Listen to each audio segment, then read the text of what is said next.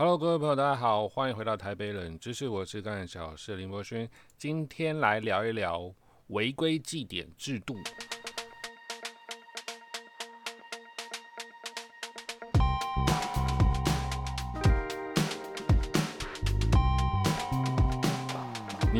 搭过计程车吗？或者是你就是计程车司机吗？那你一定会关注我。最近呢，我国呢有非常多的计程车司机呢，开始一而再、再而三的包围交通部，并且呢认为从今年呢二零二三年六月三十号上路的计点制度，对他们来讲是非常非常的不公平啊！害他们失去了生存的空间呢，所以呢，他们把交通部包围，跟交通部长来对谈呢，而获得到的实际的沟通结果，就是在十一月二十四号这一天开始暂缓了计点制度。没错，这是计程车业者的集体胜利。不过最近他们又发出了动员令啊，在网络上号召动员令。并且呢，有附便当哦，要再次的发动游行到凯达格兰大道，进一步的来要求我国的交通部继续在退，继续在退缩，继续呢不要再压缩他们的生存空间。过去哦，有很多朋友会给我一些指点和指教，很直接就问我说，为什么要找计程车司机麻烦？身为一个左派青年。我就必须要很严正的去指正，长期以来，计程车就是被纵容，国家给予这么多的相对应的福利和措施，但是他们没有内控机制，导致呢，我们所有所有的市民对计程车驾驶的观感都不好。而我会出来捍卫计程车的工作权益，是基于计程车的优良驾驶的角度去做思考。我有非常多的好朋友。也是外送员，也开计程车，但是呢，他们在这种鼓励违规的恶质的环境中，这些守法的驾驶像是笨蛋一样，诶，乖乖找停车位的驾驶，跟那智障一样，诶，为什么呢？因为整个制度就是毁坏的嘛，整个制度就是扭曲的，而在这样扭曲的制度之下，这些违规的驾驶居然还要向交通部叫板，认为呢这些违规的祭点。会害他们生活失去希望，真的是如此吗？真的是如此吗？我也有这个问题啊，我也有这个疑问啊。我问很多我自己的这些驾驶朋友，他们没有违规啊，是谁在违规？是少数的恶劣的恶质的驾驶在违规啊。而我国的计点驾计点制度，就是要让这些违规的驾驶能够被鉴别出来嘛。过去呢是六个月记六点。你的驾照会被扣一个月，现在从六月三十号开始，你的十二个月之内被记十二点，你才会被扣驾照两个月，等于是加倍而已嘛，并没有什么特殊之处啦。哦，时间只是加倍而已，非常之简单。但即便是如此，即便是如此，还是有驾驶会被扣点。但我必须跟大家讲，毕竟是少数了，因为这个东西已经是非常非常严格的，才会被扣点的。而你又被扣点的人，你怎么有那个脸？你怎么有那个嘴，去说国家要替你这个违规者要网开一面？你完全不知道我国是被国外称为什么行人地狱啊？我们是一个交通地狱的一个环境啊！我们一年可以死三千人，跟隔壁的日本这个国家一样啊！而你这些违规的职业驾驶。难道难道不应该承担更多的社会责任吗？你的经济经营基于什么？我国的公共空间，但是你却没有办法替我们公共空间的安全来尽一份力。但是我必须要替这些驾驶讲一些话，他们有说对的地方，他们哪里说的对？他们说的是我们目前整个国家，台湾呢没有一个临时停车的完善环境，确实是没错，这一点说的对。那为什么会有今天这样子的一个结果呢？就是因为大家想象啊，一个道路在一个市府呢，它先建设完成好了市区道路之后，它可能两边都是红线，是不得停车的。但是呢，但是因为这些政客、里长、议员、立委，甚至是有心人啊，会去争取所谓的路侧停车格，所以渐渐的、渐渐的，不管你的车道宽度啊，很多时候就会被画了两侧都能够停车的一个停车格。这个呢是非常及时的正机啊，眼睛看得见的，车停得到的，看起来就好像我有在为民服务啊，好像我的里长就是有在做事哦。跟各位报告啊，这种正机啊，为什么说是及时的正机呢？就跟我们今天要做一道菜，我可以先在前一天晚上呢，买一些猪骨头来熬一个大骨汤，花晚上。这么多时间，小火慢炖，再做一些其他料的备菜嘛。然后呢，精心制作之后，在隔天端上台面给你吃，这是怎样？这是有精心思考、精心制作、花很多心力所准备的一个政策。那任意的画停车格是怎样呢？我随随便便可以在人行道上面画停车格，随随便便可以在红线。改黄线，改白线来画停车格，这是怎样？这等于是我拿一个泡面嘛，冲个三分钟，冲一下，三分钟你就可以吃了，一样是有东西吃，没错。但是这个过程完全不一样嘛，所以它造成的社会成本，一个马路到底有几格停车格可以配一格卸货格呢？或者是哪边是不可以画红线，不可以画白线？跟各位报告。目前呢，整个中华民国完完全全没有一个上位的规范，所以在各地呢都是地方政府自己决定的。所以大家可以看到，有的是画白线，有的呢是红线、黄线、红线、黄线，大概两公尺、两公尺这种长度连在一起的，跟一个雨伞节一样。还有像嘉义这种地方，它的单行道呢是可以逆向的，是三轮以下的车辆可以逆向的。整个台湾各县市各自为政，没有一个上位的法律，也就是这样一个模糊的空间。所以我今天呢，我一个政客，便宜行事的政客，不用经过一个精密计算的道路空间上的公平正义，可以任意画设停车格，可以压着公务员去做一些不符合道路公平正义的事情，而且还不违法。怎样？就是在人行道上画停车格的这一件事情。各县市都发生，台北市也不会放过，导致今天交通环境的人行地狱就是一直没有办法改善。所以今天计程车司机们没有地方可以临停，非得要停到路口十公尺，是为什么？因为只有路口十公尺没有被你们这些死政客划停车格啊，懂吗？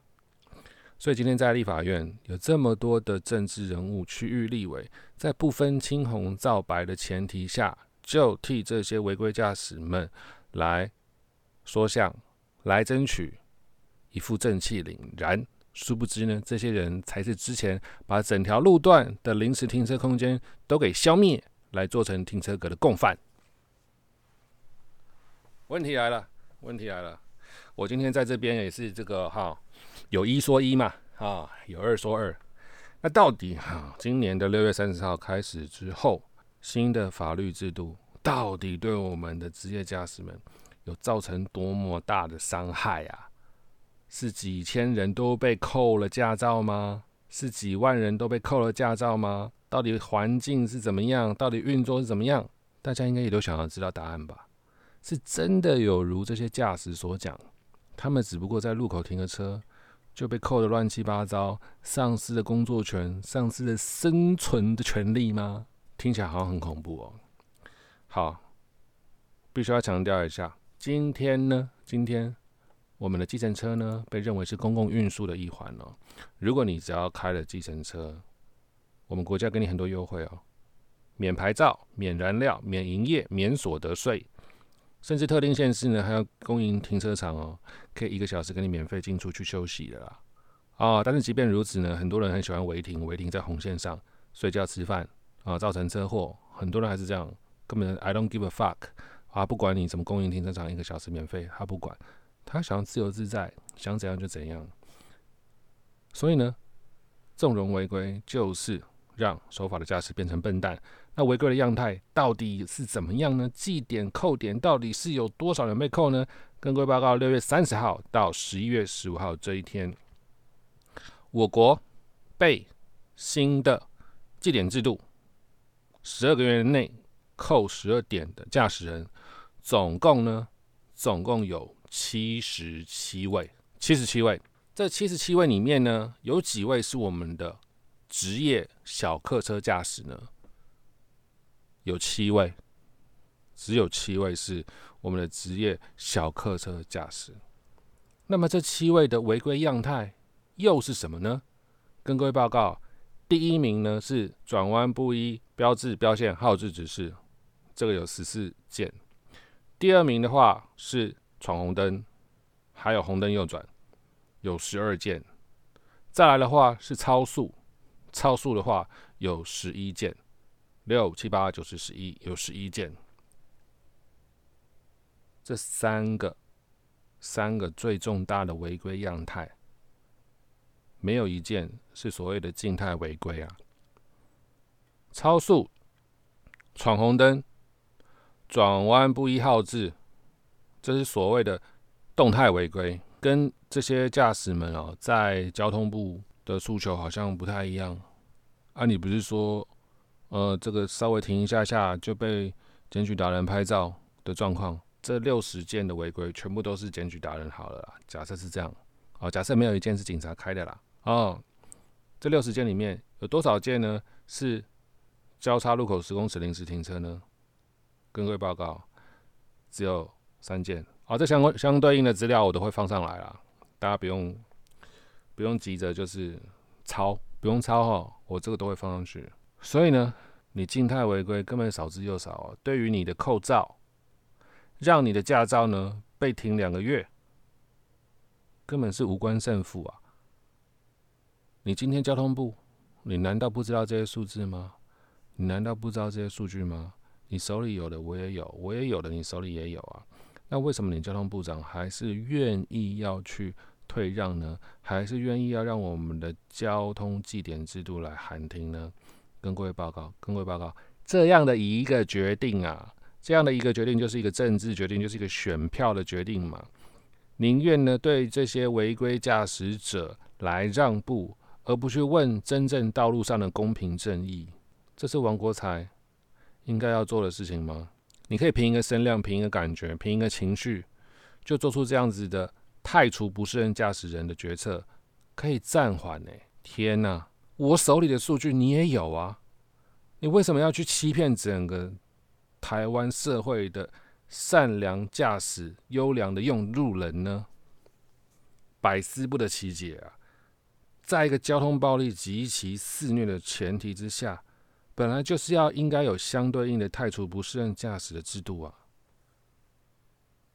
你今天还反其道而行啊，非常的可恶，非常的可恶！选举优先，选举优先，政治挂帅啊，政治领导政策，这是我们现在的交通部的环境。一个政策不应该比声量啊，要去比专业吧。所以呢，在这边再次表达，这是一个非常非常痛心的时刻。目前的交通政策依旧是政治挂帅，没有人来跟你讲政策，没有人跟你讲真正的科学论据。好，那回到我们这七十七人，今天呢，我们继承驾驶哦，小黄们只有七人。那其他七十人是谁呢？其他七十人跟各位报告，机车最大宗有三十八人，普通小客车就是我们私家车有二十九人，另外呢是连接车一人，职业连接车一人，职业货车一人，所以最多最多人是什么？机车的族群啦，机车族群好。那今天机车族群是不是也应该要包围交通部？而且它人数之多啊，它可以包围五个交通部啊，还还可以找钱呢。但是这些机车朋友并没有包围交通部啊，为什么？认错就挨打嘛，你就站好就挨打嘛，该罚就是罚嘛，做错就是错嘛。一个国家的制度在太除不适任驾驶，就是为了公共安全的利益来着想啊，不是吗？结果你今天，你可以无视法律啊，你仗着人多势众，站着你有政治权利，站着站着你过去“小黄”这两个字，影响了我国政治多少重要的事件，都有你。小红的身影在，你这一次还要替违规的驾驶们来开一扇开一扇窗吗？公平正义到底在哪里？我相信哦，每个人在支持这些小黄司机们的诉求之前，显然是不知道呃背后的这一份数据的。那么操弄这些呃资讯上的落差。这个是执政党非常擅长去做的一件事情，所以呢，期许我们真正的交通政策还是要回归到一个专业的数据法制面，而不是利用情感情绪呢来做这些短暂的呃舒缓和疏解。这是我们目前面临到的交通问题啊，也希望大家呢可以一起来重新思考。你眼睛中的这些弱势哦，他好像也不是真的弱势，而你替他们纵容，替他们有这些超乎合理的补贴跟超乎合理的宽容，影响到的是谁？影响到是这个群体里面的合法的优良驾驶啊，他们真的就是会变得跟笨蛋一样，懂吗？不要再用这种经验的方式去保护这些不该保护的。产业中的恶劣驾驶，好吧，那么今天节目就到这了，我就我们下集再见吧，拜拜。